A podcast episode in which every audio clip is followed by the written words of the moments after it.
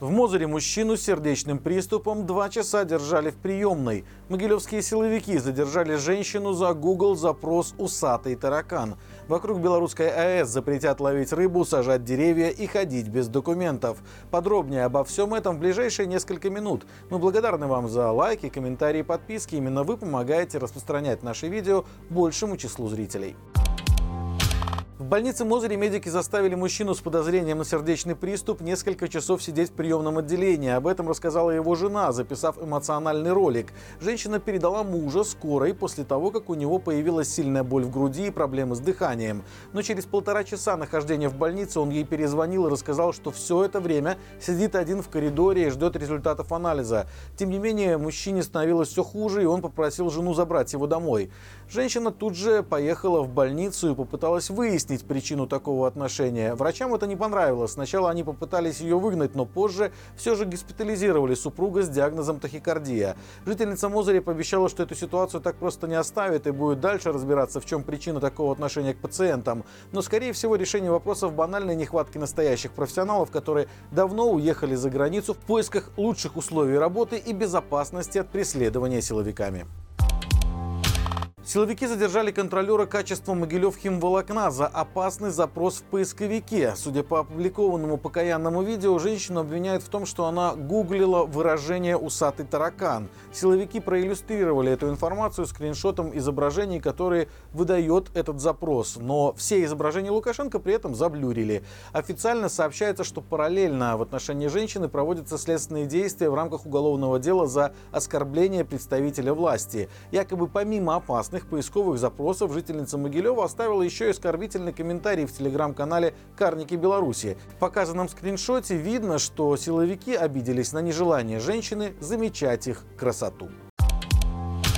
Вокруг белорусской АЭС установили зону безопасности с особым правовым режимом. Это предусмотрено постановлением правительства. КГБ и милиция теперь будут проверять на обозначенной территории правомерность въезда, пребывания и передвижения. Саму зону должны обозначить специальными знаками. В ее границах запрещено находиться без документов, а также без разрешения снимать охрану БелАЭС, специальные грузы с ядерным материалом и объекты инфраструктуры. Также запрещено проводить массовые мероприятия, оставлять машины, находиться с огнестрельным оружием, и пиротехникой, выращивать растения выше одного метра, ловить рыбу, охотиться и копать окопы. В случае несанкционированного проникновения силовики могут задерживать граждан на срок до трех часов. Для того, чтобы попасть в зону, белорусы должны иметь при себе документ, удостоверяющий личность, а для работников станции прописан въезд по постоянным и временным пропускам.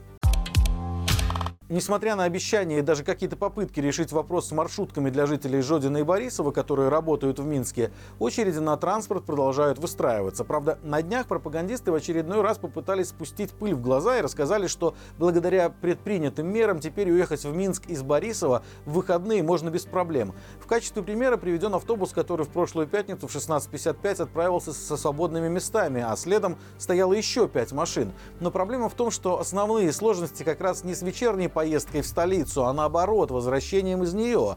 А судя по опубликованным фото, в то время, пока пропагандисты следили за транспортом в Борисове, в Минске люди опять стояли в очередях. По свидетельствам очевидцев, некоторые ждали маршрутку не меньше часа. Напомним, эта проблема существует уже не первый месяц. Чиновники сначала ее отрицали, потом попытались увеличить количество автобусов на маршруте, но ситуацию это не решила. А теперь, видимо, мы наблюдаем очередную попытку замять существующий вопрос, так как ресурсы и идеи закончились.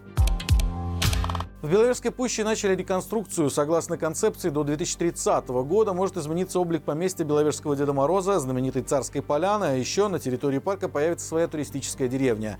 Планируется, что новая въездная брама появится уже к Новому году. Слева начнут работать два небольших магазинчика, а с правой стороны от брамы будут построены инфоцентр и пункт проката. Но это при наличии финансирования на следующий год. На въезде планируют добавить одну башню и использовать только природные материалы – дерево, металл и камень. В пуще уже две трети вольеров с животными сделали более открытыми. Можно увидеть обитателей реликтового леса практически в их естественной среде. К слову, только за этот год национальный парк посетили более 300 тысяч туристов. Из них иностранных гостей свыше 60 тысяч. Последний раз его обновляли в 2009 году. В Гомеле открыли памятник хозяйственному мылу. Он получился совсем небольшим, но церемонию провели по всем правилам с красной лентой, речами и приглашенными гостями. В церемонии, которую приурочили ко Всемирному дню чистых рук, приняли участие работники Гомельского жирового комбината и воспитанники одного из детсадов. Предприятие выпускает хозяйственное мыло уже 90 лет, и оно до сих пор пользуется спросом, но памятник ему появился только сейчас. Более того, гомельская достопримечательность может претендовать на статус самого маленького памятника Беларуси. Размер мыла из латуни всего 6 на 9 сантиметров, а мыльницы 12. Как всегда по будням у нас выходит рубрика «Горячие комментарии». В новом выпуске обсуждаем все новые новые конфликты и войны, которые разгораются в мире и по странному стечению обстоятельств так или иначе выгодны ближайшему партнеру Лукашенко Путину. По ссылке в описании к этому видео вы найдете ответ на вопрос, ждать ли Третьей мировой войны и на чьей стороне окажется Беларусь. На этом у меня все. Благодарим вас за лайки, комментарии и подписки. До встречи завтра и живи Беларусь!